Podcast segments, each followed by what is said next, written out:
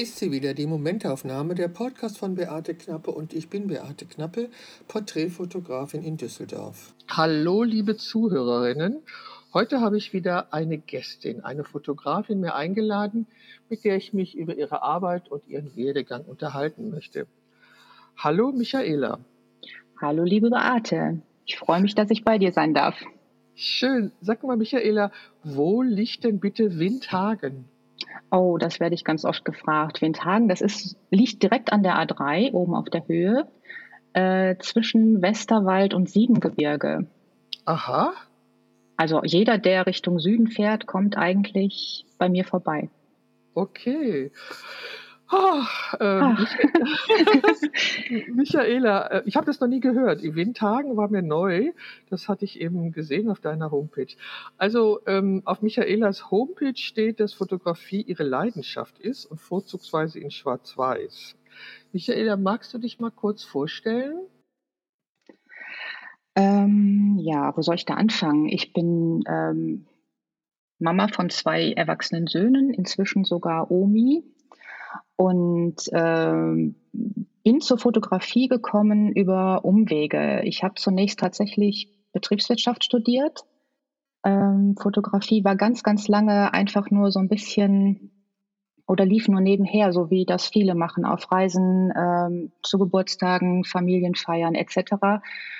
Und irgendwann hatte ich aber die Gelegenheit, bei einer Hilfsorganisation äh, mitzureisen, die hier vor Ort ist. Das ist die Aktionsgruppe Kinder in Not.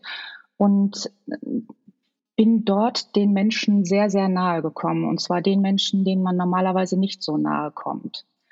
Also ich hatte vorher schon auch auf meinen Reisen gemerkt, dass Landschaften, Tiere etc. Das, ähm, das immer weiter in den Hintergrund rückte und die Menschen mehr so in den Fokus rückten. Aber speziell auf diesen Reisen besonders. Und dann hat mich das so gepackt, dass ich auch wissen wollte, wie fange ich das vernünftig ein ähm, und wollte dann mehr über die Fotografie wissen. Bis dann habe ich ehrlich gesagt nur geknipst.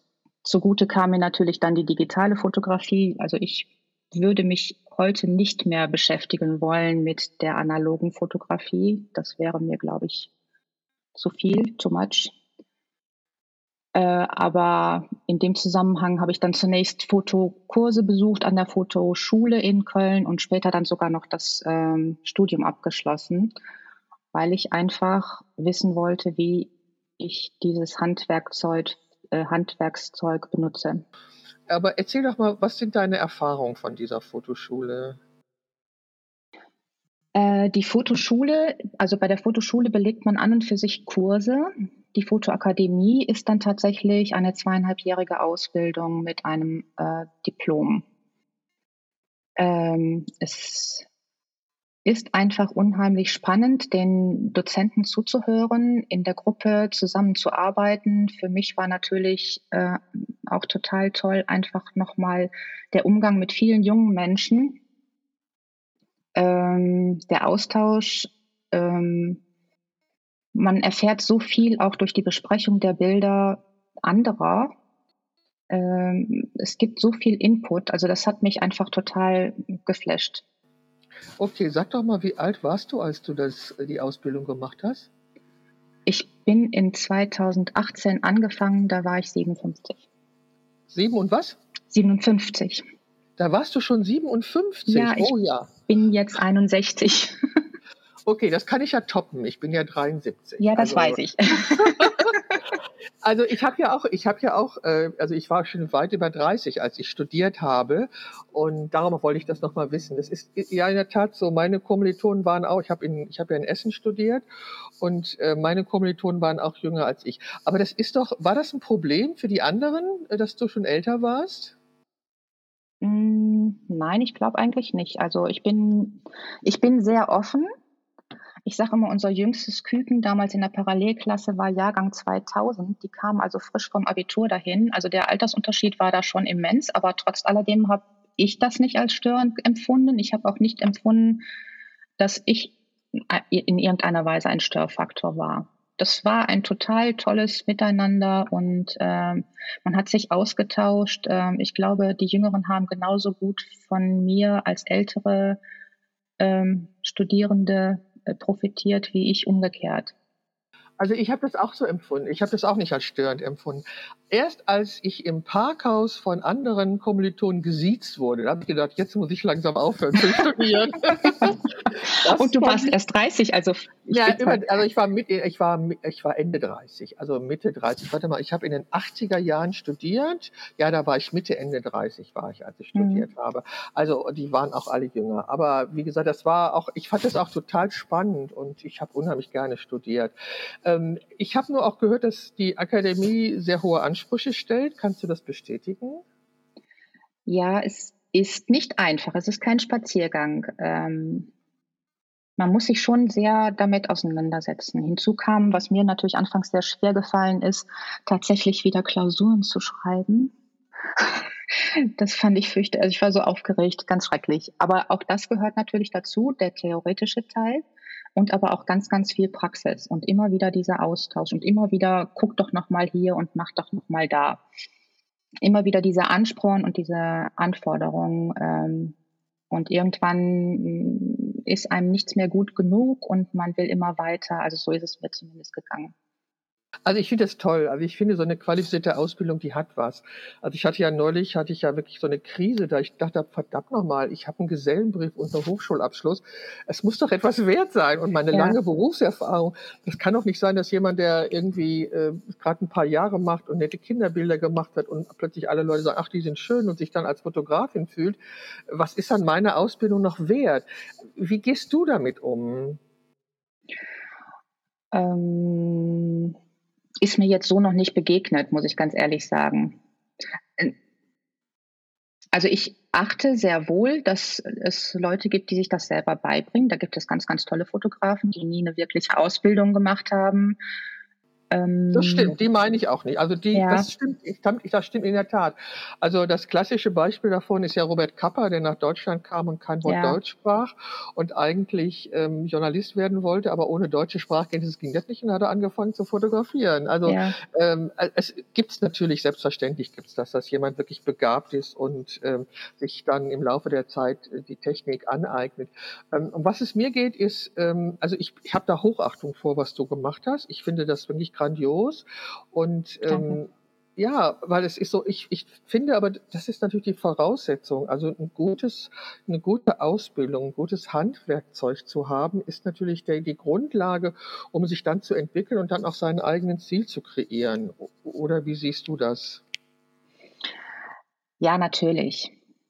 Also wir haben so viel Input bekommen, sind immer wieder auch mal in andere Richtungen gestupst worden. Ähm, also ich liebe Bilder von La Chapelle genauso wie von Jim Rakete oder um nur ein paar Namen zu nennen. Klar ist sowas wie Peter Lindberg äh, immer auch ein Vorbild. Aber die Ausbildung hat einem einfach auch die verschiedenen Genres gezeigt. Ich habe ja wirklich Aufgaben erfüllen müssen in Unternehmensreportage, in Stillleben, in, in allen möglichen Bereichen. Und Natürlich liebe ich die Schwarz-Weiß-Fotografie, aber ich bin auch durch die Aufgaben einfach mal dazu gezwungen worden, wirklich knallige Farben zu benutzen und außergewöhnliche Sachen ähm, auszuprobieren oder auch ähm, große Sets zu bauen. Und ich finde einfach die Erfahrung, um dann hinterher zu entscheiden, äh, das liegt mir oder das liegt mir nicht, das finde ich sehr, sehr wichtig. So, da bin ich ganz bei dir. Das sehe ich auch so. Also kannst du aber noch mal zu den Anfängen zurück. Ähm, wie ist es entstanden? Ich meine, BWL ist ja jetzt wirklich das genaue Gegenteil von einer kreativen Tätigkeit. Ähm, wie oder wie bist du zur Fotografie gekommen und was hat sie dir gegeben? Ja, ich muss ganz ehrlich sagen, BWL war jetzt nicht mein Lieblingsfach. Ich wollte ursprünglich Medizin studieren. Ähm, ich habe zwar ein sehr gutes Abitur, aber eben nicht so gut, dass ich äh, direkt ähm, per Numerus Clausus einen Studienplatz bekommen hätte. Daher vielleicht auch immer meine, äh, mein Bezug zu Menschen. Und das hat mir eigentlich die Fotografie letzten Endes wiedergegeben. Und nachdem äh, mein Mann ist etwas älter als ich. Ähm, nachdem wir unser Unternehmen aufgegeben haben, wollte ich einfach auch noch mal was machen. Und das war genauso dieser Übergang, die Erfahrung in den Hilfsorganisationen, dieser Beginn, sich mehr dafür zu interessieren und dann dieser Freiraum, es tatsächlich auch zu tun. Und die gerade jetzt die Fotografie mit Menschen gibt mir einfach dieses direkte Feedback und den Kontakt zu den Menschen. Ja, verstehe ich. Sag mal, du ähm, bist auch im BBP? Äh, ich bin dort nicht Mitglied, aber ich habe tatsächlich letztens dort mal ein Workshop-Wochenende mitgemacht, ja. Ja, und das, also du machst du grundsätzlich noch Fortbildungen oder war das eine Ausnahme? Nee, natürlich. Also ich glaube, also dieses Studium bringt ganz, ganz, ganz, ganz viel, aber ich brauche auch immer mal wieder neu, neuen Input. Mhm. Wer sind denn so grundsätzlich deine Vorbilder? Kannst du da was zu sagen? Ach, also die ganz großen ist natürlich klar Peter Lindbergh etc äh, oder auch noch weiter zurück. Äh, Henri Cartier-Bresson finde ich äh, toll. Äh, Edward Steichen, The Family of Man in Luxemburg, die Ausstellung finde ich ganz, ganz toll. Hast, du die, gese hast, hast ja. du die gesehen? Ja. Warst du da? Ja. Ist, die nicht, ist die nicht der Wahnsinn? Die ist, die ist wahnsinnig berührend, ja. Das ist, das ist eigentlich so genau meine Welt. Ne? Ja, du, da bin, also ich bin auch da gewesen. Ich bin letztes Jahr da gewesen und, ähm, oder war ich dieses Jahr da? Oh Gott, ähm, die Zeit vergeht so schnell. Also ich bin da auch hingefahren und ähm, ich habe mich dann auch sehr damit beschäftigt, auch mit der ganzen Kritik an dieser Ausstellung. Da muss ich mal vorstellen, wann sie konzipiert worden ist. Und was ich so erstaunlich und berührend finde, ist, sie funktioniert noch. Sie ja. funktioniert noch. Das, was Edward Steichen geplant hat, das, da mit dem Gefühl gehst du raus aus dieser Ausstellung. Ja. Und das finde ich, und das finde ich den, den Wahnsinn. Und das ist auch der Grund, warum sie in keinem Fall eingestampft werden darf. Auch wenn sie eine, wenn sie von einem alten weißen Mann konzipiert worden ist, auch wenn Politik nicht stattfindet, auch wenn schwarze Menschen so gut wie nicht stattfinden. Äh, das alles ist in dem Moment äh, wirklich für mich zweitrangig. Die Aussage funktioniert. Und da kann man ganz viel über Ausstellungen und Wirkung von Fotografie lernen, finde ich. Ja, das stimmt. Ne? Also das ja. ist so, und dieser kleine Ort und diese Burg, das ist schon ein Erlebnis. Das ist, ja, ne? das ist einfach toll, genau. Ja, das fand ja, ich auch. Ja. Also ich kann auch jedem empfehlen, da mal hinzufahren. Also ich werde unter diesem Podcast auch ein paar Informationen zusammentragen. Sag mal, zu dieser Hilfsorganisation kannst du mir auch noch einen Link schicken, dass ich da auch noch mal was drüber ja, okay, mache. gerne. Ja, genau, ne? das finde mhm. ich nämlich auch wichtig. Und äh, zu Family of Men kann ich auch noch mal was verlinken, weil ich, äh, ich war total beeindruckt. Also das hat mich stimmt. wirklich wirklich umgehauen. Wie gesagt, es gibt unglaublich unfassend viel Kritik. Ich habe auch mehrere Blogbeiträge auf meiner Homepage dazu geschrieben und mich damit auseinandergesetzt, weil auch namhafte Leute, die ich sehr schätze, wie, wie ähm, Susan Sonntag, äh, sich damit kritisch auseinandergesetzt haben. Mhm. Egal. Sag mal, ähm, was haben sich denn deine Eltern für einen Beruf für dich vorgestellt? Also mit der Ärztin waren sie durchaus einverstanden. Äh, ich habe ganz früh schon angefangen, ähm, so einen freiwilligen Sonntagsdienst im Krankenhaus zu machen. Ich weiß gar nicht, ob es das heute noch gibt. Also, dass man morgens, äh, sonntags morgens mit das Frühstück austrägt und äh, Fieber messen darf und solche Sachen. Äh, in den Ferien habe ich immer mal wieder da gearbeitet. Äh, das war also nee, sie, sie sahen einfach mein Interesse daran. Als das dann nicht geklappt hat, durch dieses Ausfallverfahren bei der ZVS, äh, fand meine Mutter immer, dass ich doch gut Lehrerin werden könnte. Ah ja. dass das zu mir passen würde. Mag auch sein, aber zu der Zeit wollte ich das einfach nicht hören. und, und, und, und BWL war sowas, ja, man, man kann so viel damit machen, aber eigentlich war es so eine Notlösung, weil ich nicht wusste, was ich wollte. Mhm. Aber es hat dich letztendlich in die Lage versetzt, äh, dann nochmal im hohen Alter zu studieren. Ja, selbstverständlich. Aber ich meine, das ist doch, ist doch auch viel wert. Also das ja, doch, natürlich. Okay, sag mal, mit welchen drei Worten würdest du dich heute selber beschreiben? Hm. Ich glaube, ich bin bodenständig, zuverlässig, hilfsbereit. Das, das wäre so, ja, das wäre so das, womit ich mich beschreiben würde. Und ähm, du arbeitest, also du bietest dich auch an als freiberufliche Fotografin für Familien und Menschen und ähm, People-Fotografie sowie Storytelling und Reportage. Genau. Äh, wie bist du zu diesen Entscheidungen gekommen? Ähm, es sind ja eigentlich alles Bereiche, wo ich mit Menschen wiederum zu tun habe. Ich glaube, ich bin nicht der Mensch für Stillleben, obwohl ich das sehr interessant finde, auch das, was du da gerade machst. Ich habe auch schon Stillleben gemacht. Ja, genau. Also für mich muss es immer irgendwas mit Menschen zu tun haben. Ja, ja, das kann ich gut verstehen. Also das war ja, ich habe ja, bevor ich mein, äh, mich dem Porträt so hundertprozentig zugewendet habe, habe ich ja auch Reportagen fotografiert. Also in meiner ja. analogen Zeit habe ich ja äh, Reportagen fotografiert. Hast du jemals analog gearbeitet?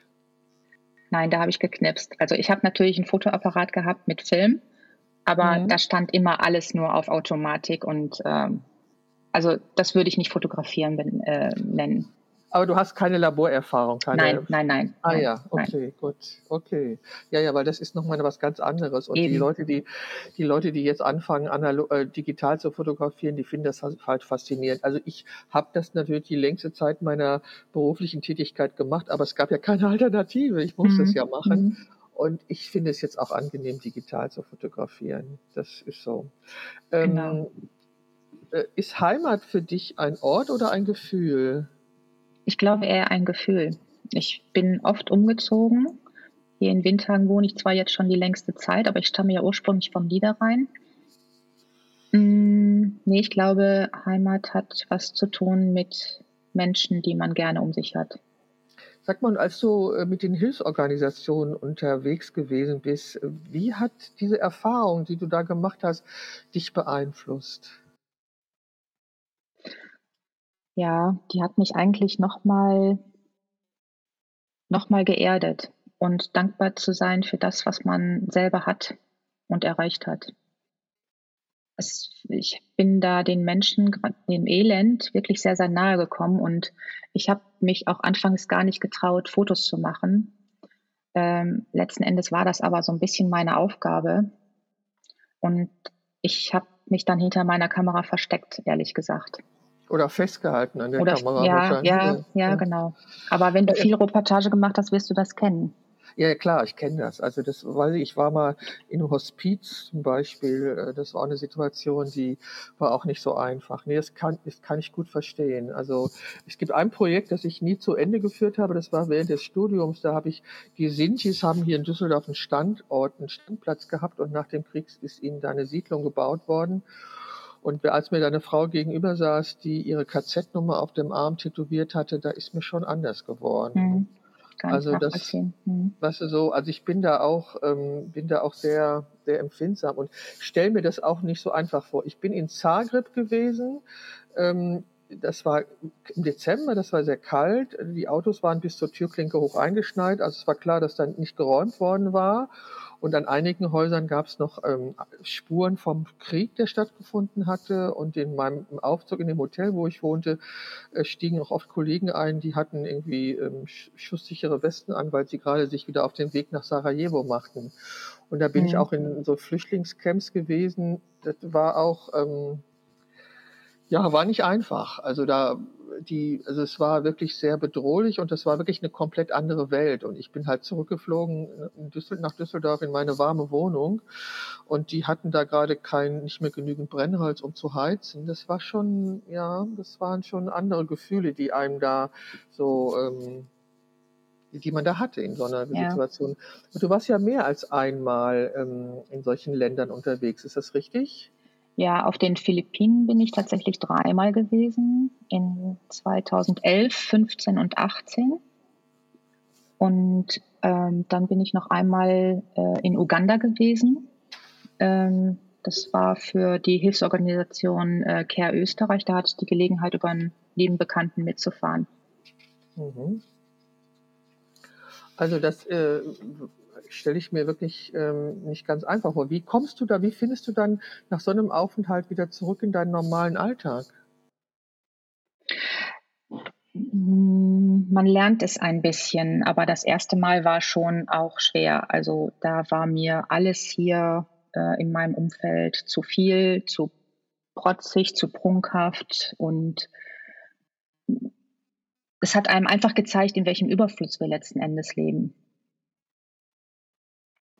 Das kann ich gut nachvollziehen, ja. Es ist auch so. Also ich, äh, wenn ich mir gerade unsere politische Situation angucke und die Menschen, die AfD wählen, ich denke, die haben keine Ahnung, wie gut es ihnen wirklich ja. geht. Ja. Egal, ist ein anderes Thema. Sag mal, wie alt möchtest du werden, Michaela? Äh, nur so alt, dass ich klar denken kann und selbstständig leben kann. ja, klar. Das ist ja gut. Wie alt sind deine Enkelkinder? Äh, ich habe eine Enkelin, die ist zweieinhalb jetzt. Ah, die ist ich, total niedlich, ja. Ja, Enkel zu haben ist doch die absolute Krönung, oder? Ja, das ist schon schön. Ja. Also ich hätte mir das nicht vorstellen können. Ich, also ich habe es wirklich nicht gewusst, äh, wie das sein würde. Ich habe ja zwei, acht und fünf. Und ich bin eine knallverliebte Oma und bekenne es auch und finde es großartig. Und ich möchte wirklich so alt werden, um zu erleben, dass aus diesen kleinen Menschen Erwachsene werden. Das würde mich schon sehr interessieren. Ja, genau. Aber manchmal spielt das Leben einen, einen Streich, ne? Und dann muss man gucken. Hm. Ja, also ich hoffe, dass ich den, den Streich, den das Leben mir spielt, immer austricksen kann. Ähm, ich habe ja nun gerade irgendwie wirklich ein riesiges Päckchen von Wehwehchen, weil mir Corona und eine allergische Bronchitis mhm. haben mir wirklich sehr schlimm zugesetzt. Aber ich lasse mich davon nicht unterkriegen. Wir werden sehen, wer am Letz wer letztendlich. Ähm, ja, das ist das Beste, genau. Ja, so und die Fotografie ist als für mich immer die beste Therapie und äh, wenn ich das tun kann, dann geht's mir einfach gut. Wobei ich jetzt erstmal, ich fahre jetzt Anfang September in Urlaub, also der Podcast, den wir beide jetzt gerade aufnahmen, der wird, glaube ich, im November, geht der online. Ah ja. Mhm. Und äh, ich gehe, also jetzt im September fahre ich zwei Wochen ans Meer und ich hoffe, dass die mir auch nochmal mir und meinen Lungen gut tun. Egal. Ja. Sag mal, hast du eine Lebensphilosophie? Äh, die Dinge anpacken, die auf einen zukommen und das Beste draus machen. Das hört sich natürlich toll an. Ich denke mir, das hat natürlich auch mit deiner Lebenserfahrung zu tun und, ähm, und sicherlich auch mit dem Erleben deiner Reportagereisen. Ich glaube, wenn man das mal wirklich, und du hast es jetzt ja oft erlebt, dann ähm, verändert das schon. Gibt es noch andere Situationen, die dein Leben nachhaltig verändert haben? Oh, da gibt es sicherlich äh, mehrere. Ich weiß nicht, ob du das weißt, aber ich bin auch an Brustkrebs erkrankt gewesen. Ah ja. Das, das erdet einen natürlich dann nochmal, dass man dann sagt, ähm, ne? Wann war das? Das operiert bin ich im September 2012. Ja. Äh, okay. Ist, also jetzt, ist also jetzt schon eine ganze Zeit her. Es ist auch Gott sei Dank nichts wieder aufgetaucht. Ähm, seit 2019 wissen wir, dass mein Mann an Alzheimer erkrankt ist. Oh, das ist natürlich ein ganz schlimmer Schlag, ja. Und ähm, ja, so gibt es halt so verschiedene Sachen, darum auch so die Dinge anpacken und gucken, wie man dann damit umgeht und was man daraus macht. Äh, sag mal, in welchen Situationen in deinem Leben hattest du so richtig Glück? Gibt es das? Ja, ich hatte mal einen schweren Autounfall und bin da heile ausgestiegen. Ich glaube, da hatte ich mehr als einen Schutzengel. Ja, das ist, ja. Glaubst du an Schicksal? Ähm, ich glaube, dass man ganz viel in seinem Leben selber in der Hand hat und manchmal kommt dann trotzdem das Leben dazwischen. Ja, es kommt eigentlich immer dazwischen. Ja, genau. Also, wie, sagte, wie sagte John Lennon, sagte, also Leben ist das, was, das, was passiert, während du es planst. Ja, genau. Also, ja, es ist so. Ich denke auch, also ich, ich habe manchmal das Gefühl, dass ich zu viel reagiere, anstatt zu agieren. Da muss man das irgendwie wieder ändern. Aber es, ähm, ja, also ich, diese Frage, die man immer so gestellt bekommt, wie stellst du dir dein Leben in zehn Jahren vor? Das können wir in unserem Alter nicht mehr beantworten. Das finde ich auch überflüssig. Also ab einem bestimmten Alter kann man so eine Frage nicht mehr beantworten, weil da sollte man jeden Tag leben und jeden Tag genießen und keine, keine so weitreichenden Pläne mehr. Ähm. Ja, also ich glaube schon ganz fest daran, dass es wichtig ist, dass man Ziele hat auf die man zusteuern, auf die man zusteuern kann und dass man eine gewisse Vorstellung von Leben hat. Aber ich glaube, es ist genauso wichtig, dann auch mal spontan zu reagieren und mhm. auch mal Dinge zu ändern oder neu zu reflektieren, welches ist jetzt der richtige Weg ja. oder muss ich vielleicht doch anders gehen. Das also, sowieso, das sowieso. Ich denke, also ich denke, also man sollte wirklich regelmäßig reflektieren und gucken, ja. äh, wo es lang geht. Ja, das denke ich auch. Mhm. Aber das alles, aber das alles vorbestimmt ist, das fände ich ganz schrecklich, weil dann mhm. bräuchte man ja eigentlich gar nicht mehr anfangen, irgendwas zu tun, wenn sowieso Stimmt. alles passiert, wie es passieren soll. Äh, magst du über deine Ziele im Leben sprechen? Jetzt auf die Fotografie bezogen? Zum Beispiel? Hm, ja, doch, ich glaube, ich würde mir schon wünschen, dass ich da noch ein bisschen was erreichen kann. Ich habe mit Kolleginnen ja eine erste Ausstellung gemacht, gerade im Mai, im Zusammenhang mit der Fotoszene in Köln. Mhm. Ich sowas würde ich, ja. ja, ich würde sowas gerne ausbauen. Ähm, privat, privat würde ich gerne noch unheimlich viel reisen, aber es gibt natürlich immer wieder Einschränkungen. Mhm. Also ich wäre unheimlich gerne zu dieser Fotoszene-Geschichte gefahren und hatte ich da meine, meine erstmal mein Corona und dann meine ähm, allergisch bedingte Bronchitis, die mich daran gehindert ja. hat. Äh, sowas hat mich, macht mich unglaublich wütend, wenn da von außen etwas ist, was meine Pläne dermaßen durchkreuzt. Das heißt also, du hast eine Gruppe von Kolleginnen, mit denen du zusammenarbeitest. Ja, wir nennen uns das F5-Kollektiv. Wir stammen alle von der Fotoakademie in Köln. Mhm. Gibt es da auch eine Seite? Habt ihr auch eine gemeinsame Seite, auf die ich Ja, die ist noch, äh, es gibt ein Instagram-Profil, da steht nur noch nicht so viel drauf. Das ist gerade so im, im Werden. Aber das okay. kann ich dir trotzdem gerne schicken. Okay. ja, und, also, und das, das gefällt dir, diese Zusammenarbeit? Ich glaube, dass ich, dass ich auf auch durchaus in der Lage wäre, alleine zu arbeiten. Aber gerade weil das Studium noch nicht so lange her ist, finde ich es eigentlich sehr berührend oder sehr ähm, ja, es gibt einem inspirierend, es gibt einem nochmal so eine Sicherheit, dass man in der Gruppe zusammen ist und nicht alles alleine tragen muss. Mhm. Und wir sind sehr unterschiedlich. Es, wir diskutieren wirklich oft äh, über Kleinigkeiten stundenlang. Aber das gibt einem natürlich dann auch wieder was, einfach eine andere mhm. Sichtweise einzunehmen mal. Spannend. Ja. Du fotografierst ja nun hauptsächlich Menschen. Sag mal, was ja. fällt dir denn als erstes auf, wenn du einen Menschen siehst oder triffst? Ich glaube, ich schaue als erstes immer in die Augen, ins Gesicht. Aber ich beobachte dann auch gerne, ist dieser Mensch authentisch oder spielt er gerade eine Rolle? Wie erkennst du das? Ja, wenn jemand so, so theatralisch irgendwo auftaucht, das mag ich so überhaupt nicht. Okay. Äh, welches war das schönste Kompliment, das dir jemand einmal gemacht hat? Also in Bezug auf Fotografie finde ich immer, ist ein großes Kompliment, wenn mir jemand ein Feedback zu meinen Bildern gibt und sich tatsächlich mit meinem Bild beschäftigt. Ähm, persönlich, ja, mal abgesehen von siehst heute gut aus oder sowas, finde ich immer,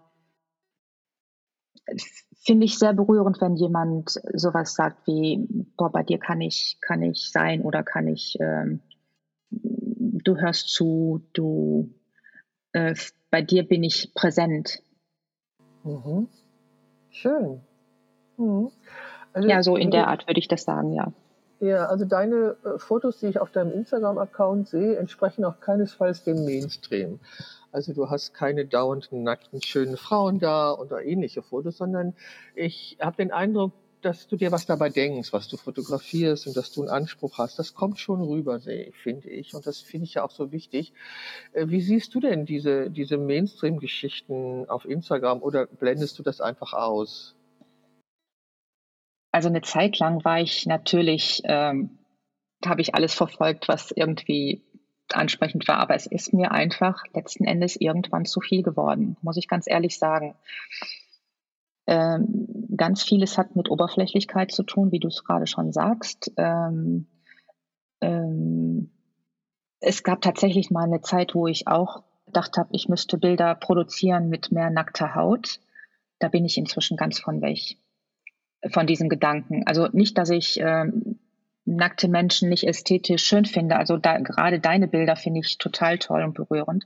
Aber ähm, brauche es nicht zwingend für mich, weil ich mehr von der Person darstellen will. Und die muss nicht zwingend über, oder also das muss nicht zwingend über die nackte Haut passieren. Sag mal, wenn du schlechte Laune hast, möchtest du dann lieber allein gelassen werden oder jemanden haben, der dich aufmuntert?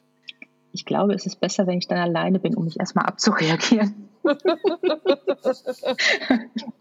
ähm, gibt, es ein, gibt es ein Bildband, den du von einem Fotografen oder einer Fotografin, den du gerne in die Hand nimmst, um dich auch zu entspannen? Oh, ich habe mir gerade letztens den, den Bildband von Roman Dijon gekauft. Mhm. Sept. Mhm. Ja, oder auch von Luise Lanze und Olaf ja. Korbanok. Also das mhm. sind schon so Bilder oder auch Bände, die mich, die mich sehr berühr berühren. Ja, muss ich schon ganz ehrlich sagen. Ja, da nennst du zwei Bildbände, die ich auch außergewöhnlich finde. Mhm. Und äh, das ist schon was Besonderes, das stimmt, ja. Ähm, gibt es andere Neuentdeckungen oder Positionen innerhalb der Fotografie, die dich gerade faszinieren?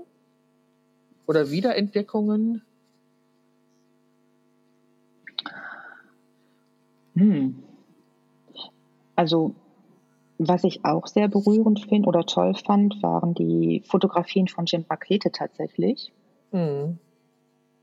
Aber ich finde auch Vivian Sassen, Sassen äh, toll oder Vivian Meyer. Ja, also Vivian Meyer ist ja, steht ja nun wirklich außerhalb. Ja. Also, ja, ja, das ist ja, also wenn ich mir vorstelle, dass diese Frau tot ist und dass sie wirklich nur zufällig entdeckt worden ist, ist das nicht furchtbar? Ja, die hat ihr ganzes Leben lang fotografiert ne? und niemand hat davon erfahren. Ja, und sie hat wirklich, also mit ihrer Rolle wirklich ja, absolut interessante Sachen gemacht. Also ich ähm, bin da, es hat mich total erschüttert, als ich davon erfahren habe, weil ihre Fotografie ist wirklich auch eine außergewöhnliche, ne? Finde ich ja, das stimmt. Ja. Mhm. Okay, aber Schwarz-Weiß, äh, für das hast du dich entschieden. Kannst du noch sagen, warum? Also es gibt durchaus Bilder, die ich auch in Farbe mag und auch in Farbe lasse. Aber ich finde, bei Schwarz-Weiß konzentriert man sich noch mehr auf das, was man ausdrücken will oder das, was man zeigen will. Es gibt ja diesen Spruch, na, fotografierst du in Farbe, dann äh, fotografierst du die Kleidung, fotografierst du in Schwarz-Weiß, dann fotografierst du die Seele oder so ähnlich. Ich weiß es nicht genau, wie, wie der Spruch jetzt heißt.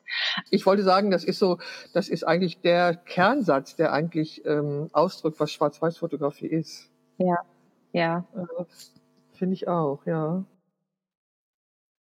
Ich finde immer, dann konzentriert man sich noch mehr auf, auf äh, Ausdruck, auf die Emotionen, die vielleicht gezeigt werden oder eingefangen wurden, ähm, auf, auf die eigentliche Aussage des Bildes. Genau, weil Farbe hat ganz eigene Kommunikationsebene ja. und kommuniziert was komplett anderes. Und wenn die wegfällt, also ich mache mir das Experiment, also auch bei meinen Aktshootings oder meinen Aktstudien immer das Experiment, wenn das Bild sich, wenn die Farbe aus dem Bild verschwindet, dann wird es nämlich erst ein Bild. Äh, bis dahin ist es was anderes. Und das ist so offensichtlich, finde ich, dass, ähm, weil ja. gerade nackte Haut hat eine ganz andere Kommunikationsebene, als wenn das Ganze in Schwarz-Weiß ist. Mhm. Ja, da bin ich ganz bei dir. Sag mal, gibt es ein Lieblingszitat oder ein Gedicht, was du, was dich so dein Leben lang begleitet? Mm, das eigentlich nicht, aber ähm, ich lese leider ziemlich wenig, aber äh, also im Moment komme ich einfach nicht dazu, obwohl ich gerne mehr lesen würde. Aber total berührend finde ich das Buch von Gabriele von Arnim. Das Leben ist ein vorübergehender Zustand. In diesem Buch geht es darum, ähm, dass ein Ehepaar, die sind sehr lange verheiratet. Die Frau, an dem Tag, an dem sie ihm sagt, dass sie nicht mehr mit ihm zusammenlebt, äh, bricht er zusammen und hat einen Schlaganfall. Und sie fällt natürlich zurück in diese Verpflichtung, ähm, sich jetzt um diese ganze Situation zu kümmern. Und sie pflegt ihn tatsächlich noch zehn Jahre lang, bis er dann stirbt. Mhm. Und hat natürlich ihren inneren Konflikt mit der ganzen Situation, mit ihrem Leben, wie wäre es anders gelaufen und fühlt sich aber trotz alledem immer wieder auch in diese Situation, dass sie für ihn da ist. Könntest du dir ein Leben ohne Internet vorstellen? Das habe ich natürlich lange genug erlebt, aber im Moment ist natürlich. äh, aber äh, im Moment ist schon ganz praktisch, wenn man mal schnell eben äh, irgendwas googeln kann oder einfach um Informationen zu bekommen, ne? Inspirationen zu bekommen, Informationen zu sammeln. Äh, dafür nutze ich das Internet schon sehr, ja. Ja, also unser Gespräch könnte nicht stattfinden, wenn wir das Internet nicht Ganz hätten. genau, ja. Also das sehe ich auch so. Ähm, sag mal, bist du eher ein Kopf- oder ein Gefühlsmensch? Ich würde sagen, eher ein Gefühlsmensch mit der Option, dass ich auch sehr kopflastig sein kann in Notsituationen. Ja, BWL-Studium. Ja. Sag ich, fällt ja. mir dazu ja. noch ein. Was ja nicht meine erste Wahl war, wie ich schon gesagt. Ja, ja, aber ich meine, du hast natürlich da Handwerkzeug und eine Art zu denken mitbekommen, die, also es gibt noch andere Fotografen, Andreas Jorn zum Beispiel, der war ja Banker, mhm. bevor er ja, Fotograf wurde und ähm, also der, der, weiß halt, was gutes Marketing ist. Das müsstest du eigentlich auch, das müsstest du eigentlich auch wissen. Ja, trotz alledem bin ich da, glaube ich, ich, ich kann mich ganz schlecht selber verkaufen. Aber Andreas Jorns Bücher liebe ich natürlich auch. Ich habe mehrere davon, klar. Also er hat, er kann Marketing, also ja. er kann gutes Marketing. Ja. Okay. Ähm, was würdest du tun, wenn du unendlich viel Geld hättest? Reisen und natürlich auch viel, viel abgeben. Und auf was könntest du in deinem Leben überhaupt nicht verzichten? Oh, das ist schwierig. Ich finde immer, ich bin sehr anpassungsfähig und kann, kann schon auf ziemlich viel verzichten. Auf welches, was könnte ich gar nicht verzichten? Morgens einen guten Kaffee. ja. Was darf in deinem Kühlschrank nie fehlen? Käse. Oh ja. das verstehe ich. Äh, gibt es etwas, wovon du schon lange träumst, aber dich noch nie getraut hast, es zu tun? Alleine um die Welt reisen. Ah, ja. Ja, Reisen. Vorzugsweise mit so einem Bulli. Ah, ja. also das, ähm, das Reisen finde ich auch, also alleine Reisen finde ich auch irgendwie verlockend. Ähm, wobei ich, wobei mir jetzt bei mir ganz viele Abers, also auch aus gesundheitlichen ja, ja. auftauchen, das ist irgendwie total bescheuert. Ne? Ja. Hast du hast du schlechte Angewohnheiten? Kann manchmal ziemlich pingelig sein. was, was, zum, was zum einen vielleicht gut ist, auf der anderen Seite natürlich andere auch durchaus nerven kann. Wenn ich so auf mein Recht poche, ne? So, und das ist dann doch so und ja. Okay. Ähm, hast du einen Workflow? Also wie arbeitest du, wenn du ein Shooting hast? Du hast ein Studio oder arbeitest du hauptsächlich Outdoor? Ich arbeite ganz viel Outdoor und meine Wohnung ist auch mein Studio. Also dann wird ein bisschen umgeräumt, wenn es tatsächlich im Haus stattfinden soll. Oh, und dann bemühe ich mich natürlich erstmal irgendwie ins Gespräch zu kommen mit meinem Model oder Kunden, wie auch immer. In der Regel trinken wir erstmal eine Tasse Kaffee und äh, ich versuche mich einzulassen, damit die Person auch erstmal ankommt bei mir und das Gefühl hat, dass sie mir wichtig ist. Mhm. Und dann, wenn das Shooting zu Ende ist, was machst du dann?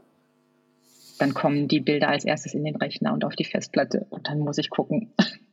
Falls ich nicht schon zwischendurch schaue. Ja, also äh, hier zu Hause nutze ich auch oft das Tesla-Kabel.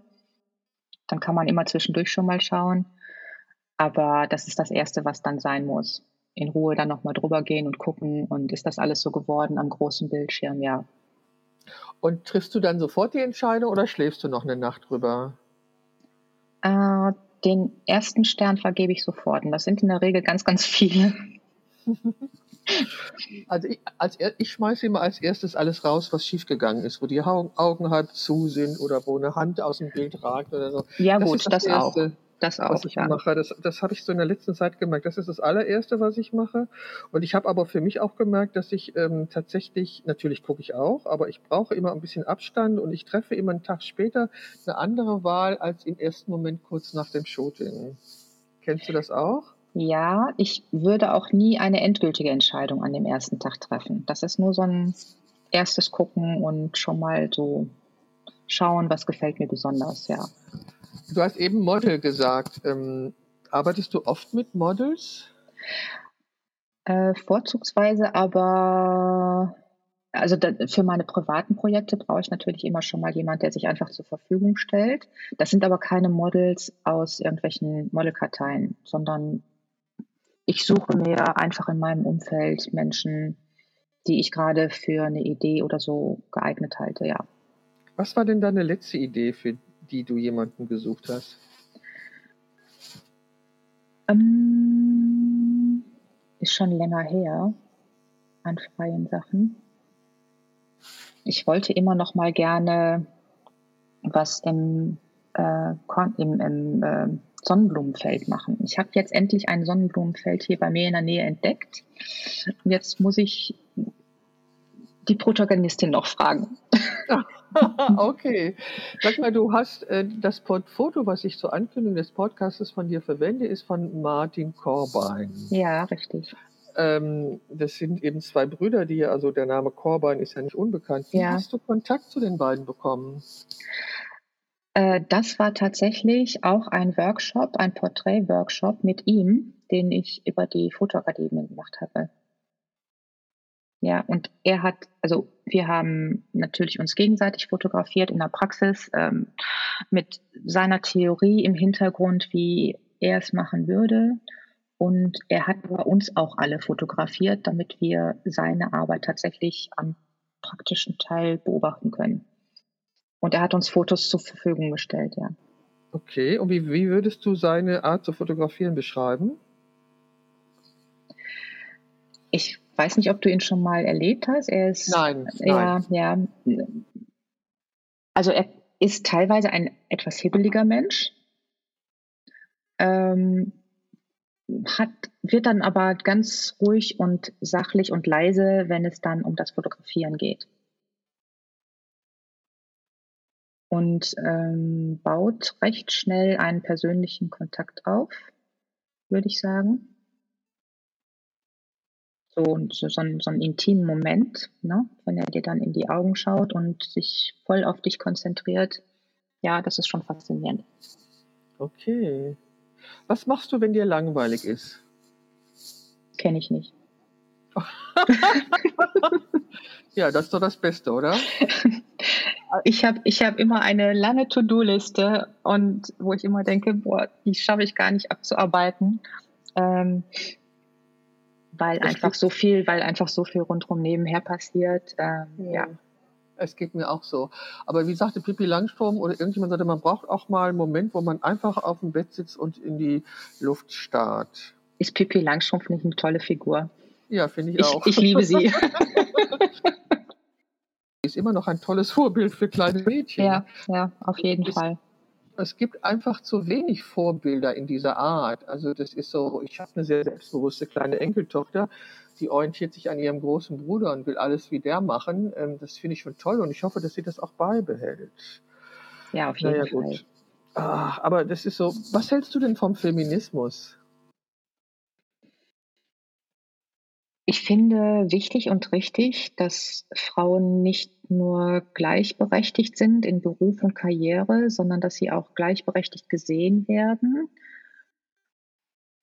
Ich finde nur, dass manche Situationen, also dass, dass es sich nicht umkehren darf. Also ich habe ein Problem damit, wenn, ähm, wenn aus einer Quote heraus Positionen besetzt werden von Frauen, die dann nicht geeignet sind. Ich weiß nicht, ob es dann damit zusammenhängt, dass es dann, äh, dass man sich nicht genügend Zeit genommen hat oder dass es sie nicht tatsächlich nicht gibt oder wie auch immer. Also da finde ich manchmal geht's zu weit. Ansonsten sollten natürlich Frauen immer in, in, in allen Positionen ähm, nicht nur gleichberechtigt werden, sondern auch entsprechend gewürdigt werden. Was empfindest du das Beste an dem Beruf der Fotografin? Das Beste am Beruf der Fotografin? Hm, mein, also die Möglichkeit zu haben, ja, mein, mein Berufsleben zu gestalten, Projekte zu machen, die ich gerne möchte, äh, nicht, äh, nicht fremdbestimmt zu sein glaube ich. Also ich meine mal vom Geld verdienen abgesehen, da muss man sicherlich immer mal was machen, was man oh, vielleicht nicht gerade als erste Wahl machen würde, aber grundsätzlich, äh, dass man die Möglichkeit hat, Dinge auszudrücken über dieses Medium, dass man Bilder gestalten kann. Ja. Machst du Selbstporträts?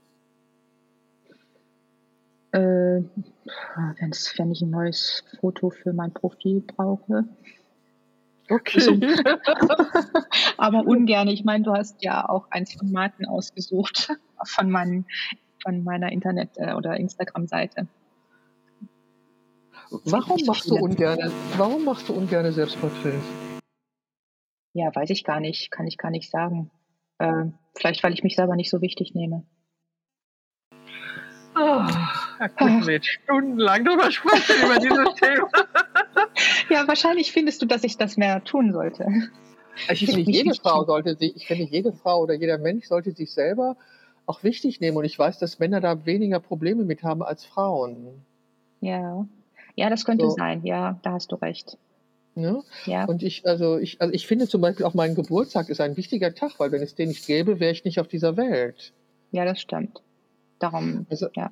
Ja, ja. Also ich habe, also das habe ich sicherlich in den also ich weiß noch, als meine Tochter klein war, wenn ich in die Stadt gefahren bin, um mir was zu kaufen, bin ich immer zurückgekommen mit einem Teil, was ich für sie gekauft habe. Mhm. Also ich, ich kenne das sehr gut und äh, ja und während des Studiums habe ich auch wirklich an diesem Imposter-Syndrom gelitten, weil ich gedacht habe, irgendwann steht jemand auf und zeigt mit dem Finger auf mich und sagt, du kannst doch gar nichts und du hast keine Ahnung. Ich kenne das alles, ja, ich kenne das wirklich alles. Aber heute als 73-jährige Frau äh, würde ich sagen, es ist unglaublich wichtig, sich selber ernst zu nehmen und sich selber auch wertzuschätzen, seine Arbeit wertzuschätzen. Das ist so der erste Schritt überhaupt, der, ja, das ist einfach wichtig, finde ich. Also ich finde, das ist, ich weiß, dass das schwierig ist und das klingt immer so arrogant oder selbstverliebt, das ist es alles nicht. Es klingt und, auch so einfach. An dieser Stelle fingen die Störungen an. Ich weiß immer noch nicht, wieso es das war. Aber es gab Störungen und ich hatte schon befürchtet, dass der ganze Podcast den Bach runtergehen würde. Wenn ich fotografiere, wenn ich bestimmte Dinge tue, ist es immer mir wichtig, mich auszudrücken.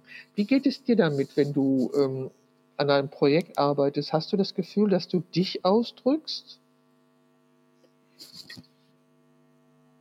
Hm, da habe ich jetzt nee, noch nie so richtig drüber nachgedacht. Nein, eigentlich nicht. Ich möchte, greife eher Dinge auf, die mich berühren. Ähm, ja, auch wieder so ein Punkt, wenn du das jetzt so ansprichst. Eigentlich geht es dabei nicht um mich, sondern ähm, ich finde dann Dinge berührend und möchte sie anderen zuteil werden lassen. Aber dir ist schon klar, dass bei jedem Foto, das du machst, es immer fast ja, so 80 Prozent ein ja. Bild von dir ist. Ja, aber, aber vielleicht irgendwo in, in der Hinsicht, dass es äh, ja durch mich gestaltet ist. Ja, aber es, es zeigt auch dich, es zeigt dich und deine Sicht auf die Welt. Das stimmt, ja. ja? Und, also dadurch, und dadurch zeigt es dich, weil du hast die, du hast eine einzigartige Art, die Welt zu sehen. So wie du die Welt siehst, kann ich sie nicht sehen. Und so wie ja. ich die Welt sehe, kannst du sie nicht sehen. Also wir haben schon sehr individuelle Blick auf diese Welt und der wird, wird in unseren Fotos sichtbar. Also wärst du sichtbar. Ja. Ja, das bist stimmt. Du bist du öfters zufrieden oder unzufrieden mit deiner Arbeit? Oh, in mancher Richtung habe ich echt große Zweifel. Aber ich glaube, das muss man dann auch irgendwann ablegen und irgendwann zu einem Punkt kommen und so sagen, so, so, das ist es jetzt und zufrieden damit sein. Nicht, ich meine damit nicht, dass man nicht irgendwie sich immer verbessern will, sondern für sich entscheiden, was, was ist, was ist jetzt gut und richtig und schön oder drückt dieses Bild das aus, was ich aussagen wollte. Ja, genau. Also irgendwie, ja, es stimmt. Also man muss irgend, also bei meinem Buch war das so. Irgendwann habe ich also bei dem letzten Buch bei uh, I Can Make a Rhythm of Confusion in Your Mind, da musste ich irgendwann entscheiden, jetzt ist das Buch fertig, jetzt will ich ja. nichts mehr verändern. Ja. Sonst bin ich wochenlang jeden Tag aufgestanden und habe den Entwurf, mit dem ich abends zufrieden ins Bett gegangen bin, am nächsten Morgen wieder geändert. Und man muss irgendwann die Entscheidung treffen, jetzt ist gut. Ja. Michaela, was ist, was ist dein nächstes freies Projekt? Ähm, eigentlich wollte ich da noch gar nicht so drüber reden. Okay, dann, dann mach es nicht, dann mach es nicht, dann mach es nicht. Aber du hast, ne, dann musst du nicht. Aber du hast eins im Kopf, was du Ja, gerade zwei sogar. konstruierst. Wunderbar. Ja. ja. Großartig. Und äh, kannst du dir, gehst du ohne Kamera aus dem Haus? Ja, zum Einkaufen oder so schon. Ansonsten liebend gerne mit Kamera. Ja, ja, ich gehe auch ohne Kamera aus dem Haus. Wir haben ja immer unser Handy dabei, mit dem kann man Ja. ja notfalls auch ein Bild Ja. machen. Ja, genau. Ja, ja, genau. Michaela, wir unterhalten uns jetzt fast schon eine Stunde. Ja. Und du, wenn du den Podcast gehört hast, dann weißt du, es gibt immer so ein nettes Spiel, das heißt so Gegensatzpaare. Oh ja. Da würde ich, da würde ich gleich gerne zu kommen. Aber vorher werde ich dir die Gelegenheit geben, mir eine Frage zu stellen. Was möchtest du mich fragen? Ähm, ja. Ja, ich würde dich gerne fragen, was macht dich glücklich? Wann bist du zufrieden? Oder gäbe es für dich auch irgendeinen Grund, mit der Fotografie aufzuhören? An dieser Stelle wurden die Störungen immer stärker. Wurde mit der Fotografie Nein. Gibt es nicht. Also ich, äh, ich habe mal eine Zeit lang nicht fotografiert und ich dachte auch mal eine Zeit lang, ich könnte nie mehr fotografieren. Äh, Das hat es gegeben. Wie wir sehen, stimmt das nicht. Und ähm, ich denke manchmal, vielleicht sollte ich was ganz anderes tun. Äh, denke ich manchmal, aber ich, also es ging mir am Montag ging es mir unglaublich schlecht, da bin ich in Selbstmitleid ertrunken. Am Dienstag hatte ich zwei Shootings und war am Abend total glücklich. Und äh, darauf möchte ich einfach nicht verzichten, auf dieses Gefühl, ähm, was ich erlebe, wenn ich fotografiere. Aber was, ja, darf ich noch was dazwischen fragen? Ja, klar. Ähm, Was ins oder wie kommst du ein, kommst du immer wieder an neue Ideen? Was inspiriert dich immer wieder neu? Das Leben. Du hast ja immer wieder neue Serien. Das Leben, okay, ja. Oh, ich höre dich jetzt gerade im Moment ganz schlecht. Okay, wenn, weiß ich nicht. Ähm, ich hatte, hatte auch gerade Unterbrechung. Hörst du mich jetzt wieder? Hallo? Ja, Hörst du mich? ja, ich höre dich. Ja, ich Okay. höre dich. Ja, und diese Männerserie ist jetzt entstanden, weil ich hatte ja Anfang des Jahres ist mir ja mein Instagram-Account gelöscht worden und diese Bilder von diesen nackten jungen Mädchen, die sind mir dermaßen auf den Wecker gegangen. Und Männer hatte ich noch nie so im Fokus. Und ich habe irgendwann erkannt, dass Männer wirklich für mich der unbekannte Kontinent sind. Und dachte ich mir, ja, das kann ich da jetzt mal ändern. Also nachdem mein Buch fertig, nachdem mein Buch fertig war, hatte ich so das Gefühl, das ist so ein Abschluss und da ist jetzt was zu Ende gegangen.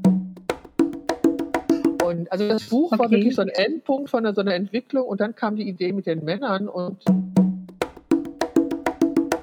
also für mich ist die Fotografie Ausdrucksmittel und Zugang zur Welt. Hallo? Hallo? Ah, oh, ah. Ja, ganz abgebrochen. Ich, ich höre jetzt wieder gerade gar nichts leider. Äh, ich weiß nicht, ob es ankommt. Ja, danke schön, Beate. Es hat mir sehr viel Spaß gemacht mit dir hier im, Podcast und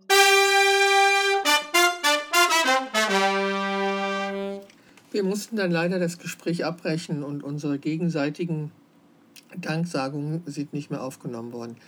Ich habe keine Ahnung, wie so eine Störung entsteht, aber sie war da und sie war sehr störend. Und ich wollte noch mal sagen, dass das Gespräch mit Michaela mir großen Spaß gemacht hat und ihr hat es auch gefallen. Und ich bin froh, dass wir bis zu diesem Punkt gekommen sind. Leider haben wir unser Gegensatzspiel nicht mehr machen können und ein, also das Gespräch fortzusetzen oder die Aufnahme fortzusetzen, war leider unmöglich. Ich hoffe, es hat dir trotzdem gefallen, bis hierhin zuzuhören und du bist auch beim nächsten Mal wieder dabei.